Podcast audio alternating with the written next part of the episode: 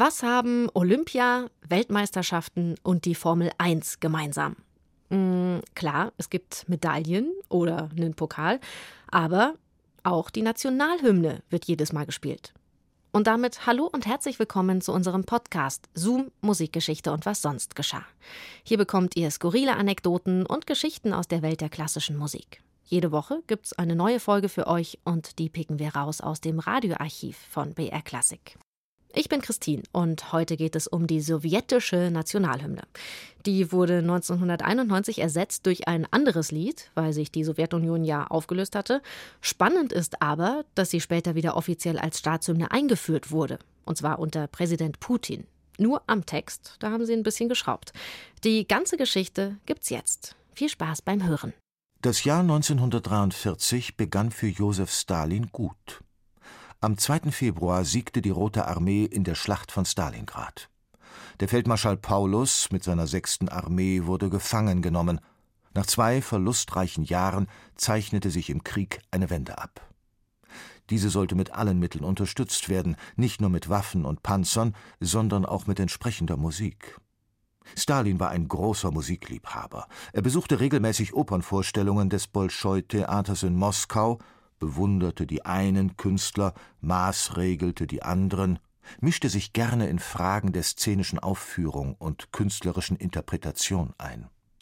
Sein Wort war Gesetz, seine Gunst bedeutete materielle Zuwendung, seine Kritik hingegen Verhaftung und Gefangenenlager. 1943 befahl er den sowjetischen Komponisten, eine neue Hymne zu schreiben.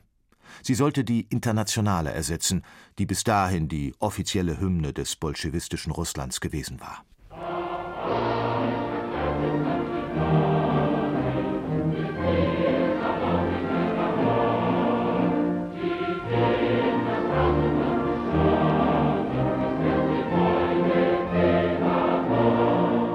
Wacht auf, Verdammte dieser Erde, die stets man noch zum Hungern zwingt. Dieser Ruf zum Aufstand der Verdammten, zusammen mit der ungestümen Musik, passte 1943 überhaupt nicht mehr. Die sowjetische Armee begann ihren Aufmarsch in Richtung Westen.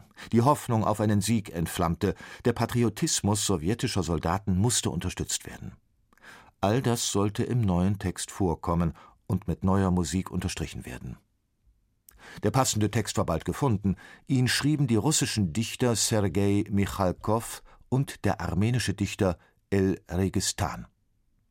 Darin kam Großrussland vor, Stalins weise Führung und der Kampf gegen Feinde.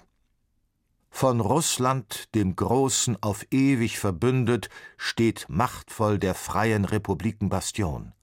Es lebe vom Willen der Völker gegründet die einig und mächtige Sowjetunion. Nun galt es, passende Musik zu finden. 14 Komponisten, darunter Schostakowitsch, Prokofjew und Khachaturian, machten sich an die Arbeit. Im Spätherbst 1943 wurden die Ergebnisse Stalin präsentiert. Die ganze Nacht hindurch ertönten im fast leeren Zuschauerraum des Bolschoi-Theaters verschiedene Klänge der Hymne mit ein und demselben Text.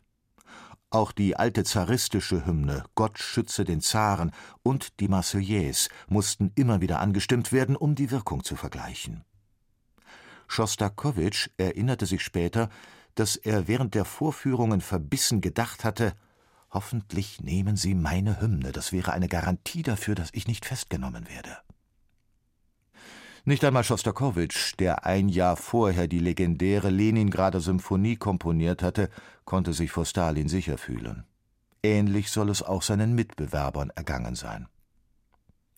Doch Stalin gefiel keine einzige Komposition. Kein Lied konnte es auch nur annähernd mit seinem persönlichen Favoriten aufnehmen. Seit 1939 hatte Stalin nämlich ein Lieblingslied, die Hymne der bolschewistischen Partei. Der Komponist hieß Alexander Alexandrow.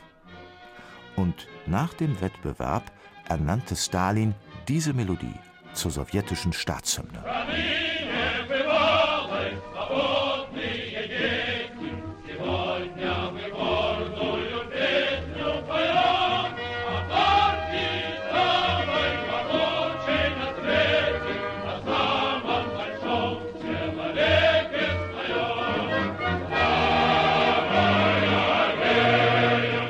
Dieses Lied, das die bolschewistische Partei rühmte, hatte nach Stalins Ansicht alles, was eine Staatshymne haben musste. Einen feierlichen Charakter und eine erhabene und trotzdem leicht zu singende Melodie. Worin lag das Geheimnis? Vielleicht darin, dass Alexander Alexandrow ein ehemaliger Kirchenmusiker war. Dieser mit Orden behangene Mann, der das berühmte Alexandrow-Ensemble gegründet hatte und mit seinen singenden und tanzenden Soldaten die Welt in Erstaunen versetzte, war immer ein tiefgläubiger Kirchenkomponist gewesen. Alexandrow leitete zudem einen der berühmtesten Kirchenchöre in Russland in der Moskauer Erlöserkathedrale. Der Schüler von Rimski-Korsakow und Tanejew hatte viel geistliche Musik komponiert.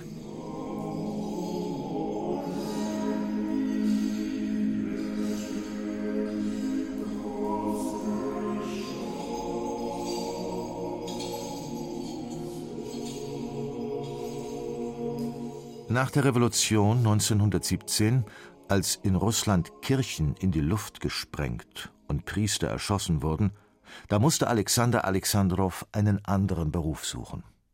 Es gleicht einem Wunder, dass er trotz seiner religiösen Vergangenheit nicht verhaftet wurde, sondern als Professor am Moskauer Konservatorium Dirigieren unterrichten durfte. 1928 wurde ihm aufgetragen, einen Soldatenchor zu gründen. Mit diesem Alexandrow-Chor der Roten Armee wurde er weltberühmt.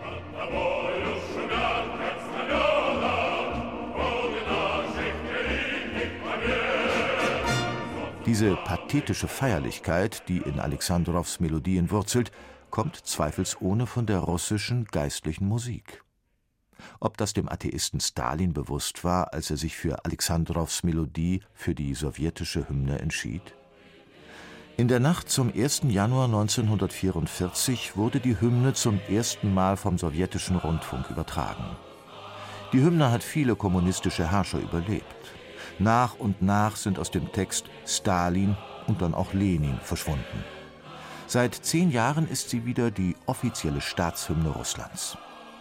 Der 87-jährige Dichter Sergei Michalkow musste seinen Text wieder umschreiben. Jetzt geht es darin um die von Gott zu beschützende Heimat und ein geheiligtes, mächtiges Land.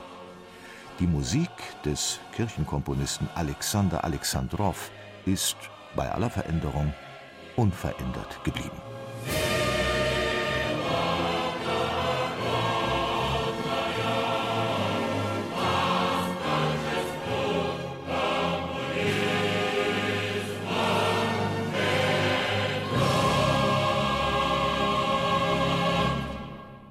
Wie aus der sowjetischen Nationalhymne die russische Staatshymne wurde.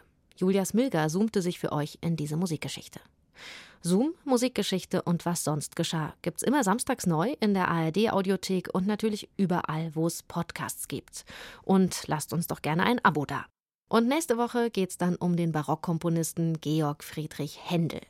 Der hat nicht nur wunderbare Opernarien geschrieben, sondern auch ganz gerne mal gekämpft. Darüber gerieten wir durch einige Anheizer im Ausgange der Oper auf öffentliche Markte bei einer Menge Zuschauer in einen Zweikampf, welcher für uns beide sehr unglücklich hätte ablaufen können, wenn es Gottes Führung nicht so gnädig gefüget, dass mir die Klinge im Stoffen auf einem breiten metallenen Rockknopf des Gegners zersprungen wäre. Duell mit Händel im nächsten Zoom-Podcast. Bis dahin macht's gut, eure Christine.